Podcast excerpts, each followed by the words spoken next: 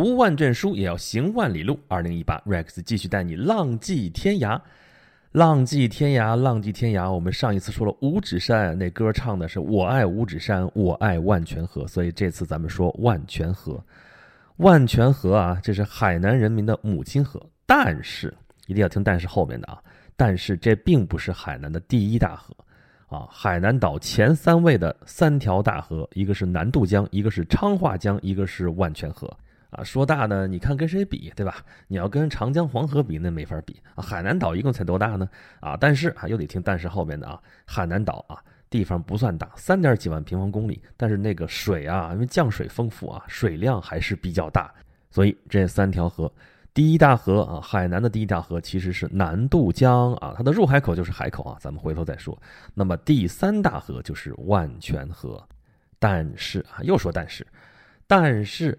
万泉河虽然在海南也只排到了第三大河，可是它在海南的知名度，在全国的知名度都远远超越了前面两条河啊！我跟你说南渡江，我跟你说昌化江，你听过吗？啊，除了海南本地人，除了附近的人，或者说你专门了解过的话，你知道吗？很少听说啊。但是万泉河还是因为那首歌啊，我爱五指山，我爱万泉河。这万泉河发源于五指山，五指山和万泉河啊。融为一体，这就是海南的代言人。所以，对我们来说，万泉河并不陌生。这就是传播的力量。好，那这个万泉河呢，全长是一百六十三公里啊，没听错啊，一百六十三公里啊，这也就是高速公路也就开一个多钟头的这个时间是吧？啊，距离是这样啊，但你这一路沿途下来可不是高速公路啊，对不对？啊，在深山密林当中啊，蜿蜒曲折这么流啊，整个流过的流域面积有三千多平方公里。它流过了琼中、万宁、屯昌、琼海这么四个市县啊。说起来距离好像不算远啊，但是我肯定不可能顺着万泉河流到大海去，对不对？啊，之前我是在五指山区啊，从五指山上下来，然后又回了趟三亚，从三亚坐火车，哎，现在那个沿岛的这个高铁都非常方便啊，几十分钟。就到了琼海，一个钟头没用了啊，比那个万泉河奔流的可是快多了。哎，就这样啊，五指山区是万泉河的发源地啊。虽然咱不是在琼中，但是在五指山市也属于整个的五指山区。然后到最后的琼海市啊，这是万泉河的入海口。哎，入海口有一个非常著名的地方，咱们下一期节目说。但是整个这个万泉河，咱算是走了个头，去了个尾儿啊，中间咱也算是走过了。这个万泉河啊，沿途景色很美，没有受到污染，就这一条，在别的地儿就很难找啊。这是中国没有受到过污染的生态环境非常优美的一条热带河流，啊，被誉为中国的亚马逊河。当然，亚马逊河比这个长得多，水量大得多啊。但是呢，咱具体而微者放在海南岛还是名副其实的，对不对？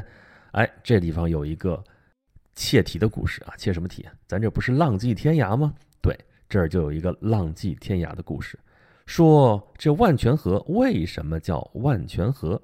哎，你说是从名字上来的吗？啊，万泉河呢，就是有一万个泉水啊，就是很多很多泉水汇聚而成的吗？嗯，你字面上理解好像是有这个意思啊。它万泉河原来叫多水河，你说多水河跟万泉河这意思不一样吗？但是万泉河就更诗意的多了，对不对？但这只是这个字面上的一个意思啊。咱不是说要讲一个浪迹天涯的故事吗？一个浪漫的故事，哎，这一浪漫，这就是一个王子的故事，没错，就是王子的故事。而且这个王子，还是中国历史上其实相对来说比较稀缺的一个品种。怎么这么讲呢？因为我们一讲中国历史啊，汉唐宋明，哎，这是大朝代，对不对？汉唐宋明后边是清，这是享国都在两三百年的这么一个王朝。然后呢，短一点的像。秦始皇像隋炀帝，这故事性也很强，对不对？虽然它短，非常短命，几十年的王朝，但是故事很多，啊，出镜率都很高。但是有一个朝代啊，虽然很强，但是呢，存在感好像并不是很强，哎，就是元朝，因为呢，这是蒙古人建立的元朝，对不对？而且它享国也不是很长，九十几年，不到一百年啊，说长不长，说短不短，而且呢。元朝光这些人名你也伺候不起啊！说皇帝姓什么，啊，铁木真姓什么？哎，好像很少注意到，对吧？哎，你要真注意到的话，就知道是博尔济金氏，或者叫博尔济金氏，这什么呀？很难记，对不对？啊，到清朝的时候啊，叫博尔济吉特氏，这都是音译过来的，就很绕。然后皇帝叫什么名字呢？哎，有简单的啊，我们耳熟能详的啊，铁木真对吧？铁木儿好吧？忽必烈 OK，这个窝阔台三个字还好记，后边还有名字确实有短的，海山啊，这还算短的。我给你来个什么艾秋士达里拉，我给你来一个什么妥欢铁木儿，好家伙，这个不好记。那这次万泉河的这个故事里边的主人公是叫什么呀？哎，秃铁木儿，记住了吗？我再说一遍，秃铁木儿，这名字就是难记嘛。所以说，我们平常听到的、看到的关于元朝的故事就是少，啊，那这次你你也就知道，就是元朝的一个王子，好吧？好，元朝的一个王子啊，在内部的这个宫廷斗争当中落了下风，就被流放到了海南岛，啊，这个是元朝经常发生的事情啊。后来过了有几十年啊，就是他的后辈了，也发生过这件事啊。宫廷斗争当中落下风，就被流放到了朝鲜半岛。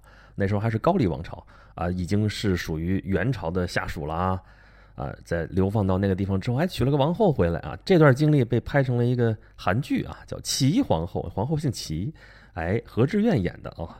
这个前几年的时候还挺流行的啊。那说回来啊，还是说咱们流放到海南岛的这位王子啊，到这儿来肯定很失意啊，对不对？哎呀，很烦。这个很多人一看，哎呦，这个肯定跟他搭上之后，肯定都会倒霉啊，所以敬而远之。但当地有一个士绅叫做王冠，他呢就不怕这个啊，就带着王子到处游山玩水啊，就沿着这个多水河，哎呀，让太子寄情于山水之间啊，乐而忘忧。哎，这个王子这心情就好了。还有啊，这王子这算是被流放到天涯海角了，这是天涯沦落人呢，一个人多孤单呢。好。那也得有终身大事啊，所以就让当地有个叫梅娘的姑娘也跟他结婚，这就是拉开架势在海南这就定居了，对不对？啊，如果没什么事儿的话，在这待一辈子估计也没什么问题。可是他是王子啊，这个朝中的局势啊是变幻无常，哎，过了没几年，居然就轮到他来当皇帝了。那这是好事儿啊，收拾行囊赶紧走吧。哎，但是对于这个流放地，他已经有感情了。流放地的这些军民人等啊，对于这个王子也是有感情了，是吧？所以临走的时候，就在这个多水河畔啊，这就送这个王子的坐船啊，跨过琼州海峡到大陆去，要一路到大都要当皇帝。那这个陪着他游山玩水的这个王冠，还有这些人民热情欢送。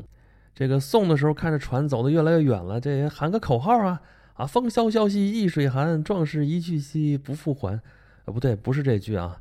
啊，但是确实也是一去不复还了嘛，对不对？回回去做皇帝，人家也不会到这天涯海角再来了，啊，那喊什么呢？啊，因为这时候王子刚刚封了太子，但是还没有登基，还没有做皇帝，所以你不能喊陛下如何如何，对不对？只能喊太子如何如何。那喊什么呢？太子万全，一路万全。这个万全呢，是万事都能够护得周全的这个意思，啊，一路万全，这样回去啊。所以这位王子啊，就一路回到大都，当了皇帝。当然这里边的波折还有很多啊，这里边还有公案啊。哎，这个咱们要讲元朝皇帝的话再说啊。你就当这王子回去顺顺当当当了皇帝，当了皇帝之后啊，对海南人民也是非常的感恩。所以呢，把海南的他流放地那是定义县升格成了一个南建州，把陪着他游山玩水的这位叫王冠的人封为知州，然后。把陪伴了他好几年的这条滚滚的多水河改名叫万泉河，啊，这万泉河是这么来的啊，这个就是太子万泉啊，有这个含义。当然字儿呢是换成了泉水的泉，这跟河就有关系了吗？对不？跟水有关系了。万泉河，这是不是一个浪迹天涯的故事啊？而且这个故事听上去结局还算是圆满啊，呃。如果咱们不接着说这个皇帝后面发生的故事的话，这个皇帝呢确有其人，就是元文宗啊，名字也确实叫那么怪里怪气的，就秃铁木儿。他呢当皇帝一共前前后后就当了四年。为什么说前前后后？因为他当过两次皇帝，中间他是让位给了自己的哥哥，但他哥哥暴病而亡啊，据说就是他给毒死的啊。但他当了皇帝，第二次当了皇帝也没当几年，前后一共也就加起来就四年。后来也死掉了，那后面咱就不说了啊。这个故事啊，所以咱只取其中一段啊。他在万泉河的这个故事还是很浪漫的啊。这浪迹天涯嘛，咱们还是要美好一点的。但是这些故事啊，都比较古老了啊。那比较现代的故事啊，而且知名度更高的故事啊，我们都知道，就是那个有关万泉河的歌啊。除了那首《我爱五指山，我爱万泉河》之外。还更加有名，甚至比这个还要早的一首歌是什么来着？万泉河水清又清，万泉河水清又清。我便斗笠送红军，军爱民来民拥军，军民团结一家亲，一家亲。多么和谐，一听就是歌颂军民鱼水情的，是吧？这首歌出自哪里？《红色娘子军》。红色娘子军的故事。就发生在五指山巅，就发生在万泉河畔，就发生在琼海。今天你到琼海市的话，琼海有一个红色娘子军纪念园，建立的时间应该说也不算很长，但是在之前有红色娘子军老战士就在那里边生活。但是在二零一四年的时候，红色娘子军最后一位战士也去世了。他们人都已经不在，但是他们的传奇依然留在世间，啊，他们的故事发生在一九三一年，这年的五月一号，红色娘子军成立了，它的正式番号是中国工农红军琼崖第二独立师第三团女子军特务连，这是在土地革命战争时期，也就是第二次国内革命战争时期，由冯白驹将军领导的一支队伍。完全由女子组成的一支队伍，一支成建制的连队，这在全国来说都是很罕见的。那为什么会发生在海南呢？为什么会发生在琼海？这里面是有渊源的哈。就像那个娘子军连歌里边唱的一样啊，向前进，向前进，战士的责任重，妇女的冤仇深，妇女的冤仇深啊。在旧社会的时候，妇女确实冤仇很深，受的压迫也很重，在海南这地方尤其重。而且在当时当地还有很特殊的一个情况，就是因为海南这个地方啊，离东南亚很近，所以当地的男人在那个时候都下南洋去了。啊，其实东南沿海那片下南洋的都很多啊，从福建、广东到海南这边都很多，海南这地方尤其多。那男人都下南洋了，一去就是十几年，或者一去根本就不回，那家里这些活可不都是妇女的吗？说白了就是留守妇女，那这个生活可以说非常的艰辛。本来一家人都勉强度日，现在男人又不在啊，所有的家庭重担全落在妇女身上，而且受封建礼教的约束啊，这些在家留守的这些妇女还不能改嫁啊。你说这丈夫都不在家了，几年十年都不回来，我这不就是守活寡吗？那我改嫁行不行啊？不行，上还有公婆，下还有孩子啊。你这家庭重担都在这里，你怎么能一走了之？这没有奔头啊！真的是永无出头之日。所以歌里边唱的一点都不假，妇女的冤仇深，那冤仇可不是这一句歌词能够唱尽的。所以在当时的环境之下，海南尤其是琼海这地方的劳动妇女啊，那性格都非常的刚强啊，英勇顽强，自强不息，斗争精神非常的强。所以土地革命时期，共产党领导穷苦百姓翻身闹革命。啊，那当地的这个劳动妇女就积极参军，就有了这个红色娘子军。我们现在看到的是红色娘子军的文艺作品啊，先是有文字的啊，后来是拍电影，再后来是芭蕾舞剧啊，再后来还有电视剧啊，还有什么其他的各种各样的形式啊，这故事可以说是家喻户晓了啊。这个琼花怎么翻身闹革命，对不对？从一个只知道私仇私怨的这么一个翻身女奴。啊，到不断的提高革命的这个觉悟啊，融入革命的洪流当中去，是这么一个成长的过程。作品很积极，很昂扬啊。虽然中间有挫折，但是整体的基调都是从胜利走向胜利，啊。但是现实当中啊，可是比这要曲折的多。这红色娘子军其实真正存在也不过一年多的时间啊，一年半吧，也就后来就解散了，因为革命进入低潮，而且这些红色娘子军的这些战士们的这些境遇啊，也是非常的令人唏嘘。队伍打散了。革命暂时进入蛰伏期，这些女战士也不得不面对嫁人生娃这样很现实的问题。有些女战士就不得不嫁给自己当初的敌人，就是国民党方面的一些当官的或者什么的，就生活所迫嘛。后来日本人来了啊，为了抗日还付出了相当的代价。后来日本鬼子终于被打跑了，然后又解放战争啊，在解放海南的过程当中啊，又有发生了一些令人扼腕长叹的一些事情。而解放了之后啊，很长一段时间他们都被遗忘了。后来他们的故事被挖掘出来，被推向全国。但是后来仍然发生了一些坎坎坷坷的故事啊。所以你就想象一下啊，他们的人生啊，有的他们最后去世的那些老战士都活到了一百零几岁，都是高寿了。但是你想想他们这一生啊，漫长的一生，他们究竟享过多长的福呢？咱们这个专题叫做“浪迹天涯”。对于这些女战士来说，她们就生活在天涯。那么，她们心中向往的天涯又是什么呢？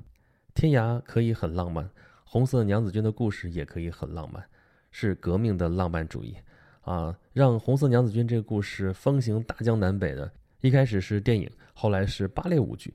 说到芭蕾舞剧啊，芭蕾舞啊，说起来就显得很高贵、很典雅啊。呃，他的出身也确实很高贵啊，本来是意大利的民间舞蹈，但是真正让他发扬光大、真正让他迸发异彩的，是法王的宫廷啊。具体来说，是路易十四喜欢他啊。路易十四本身就是舞蹈家，三十几岁还在台上表演，一直到表演不下去为止。这一点有点像尼禄啊，尼禄就是自己当演员，还要求所有的人都来看他啊。但是对于我们这位太阳王来说，他确实本人是一个非常优秀的舞蹈家，他也非常支持芭蕾。建了舞蹈学校啊，把这个芭蕾舞的动作给规定好了，固定下来，啊，从他开始啊，这个芭蕾舞从宫廷风靡整个欧洲的上流社会，而且芭蕾后来是在俄罗斯大放异彩，比如我们一提到芭蕾啊，最容易想到的《天鹅湖》，对吧？四个小天鹅，这就是俄罗斯人的贡献。好，那你听刚才说的芭蕾这些东西，这些形式啊，跟。红色娘子军这样的革命主题，而且是在海南的乡下的这样的一个环境，它怎么搭得上的呢？哎，这就是我们的一个创举——红色娘子军芭蕾舞剧。这是在二十世纪六十年代的时候，由周总理亲自关怀之下，我们国家创作的第一部成功的芭蕾舞剧。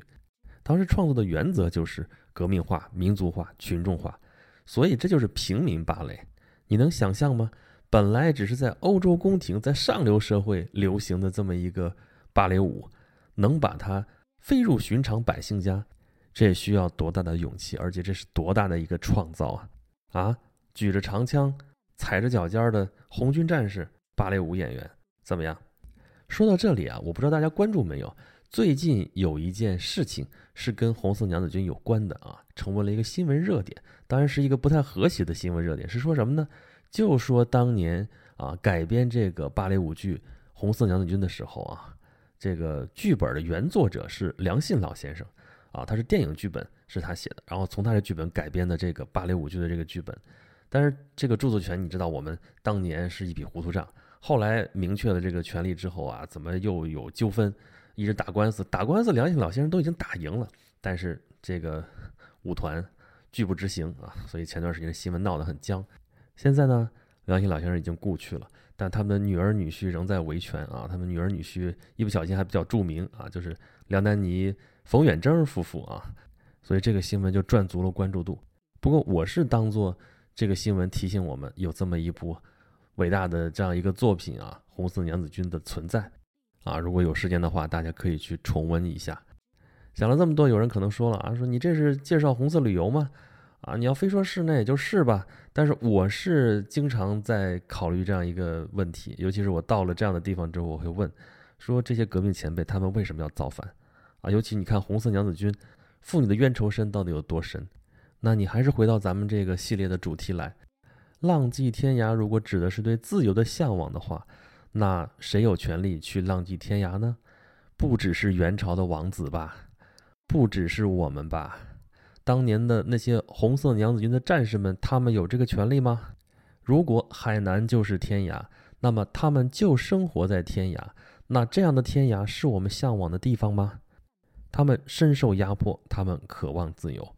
这个过程好像一点也不浪漫，其实也是一种浪漫啊！不是有革命浪漫主义精神吗？啊！但是说起来好像总是那么的沉重，那么的严肃。可是如果我们认认真真来说的话，那天涯到底是什么？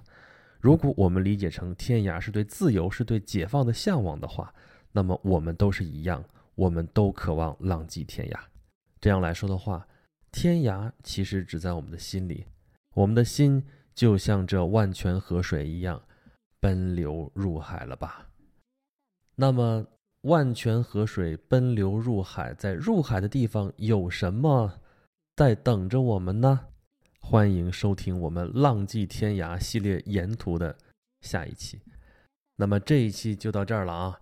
如果各位觉得听的还不过瘾，想跟 Rex 直接聊聊天的话，欢迎关注我的微信公众号，有两个啊，一个是订阅号，叫做“轩辕十四工作室”啊，我会在这时不常的发点文章、发点图，或者跟大家就是直接聊聊天什么的啊。还有另外一个是服务号，就叫做“演讲录”。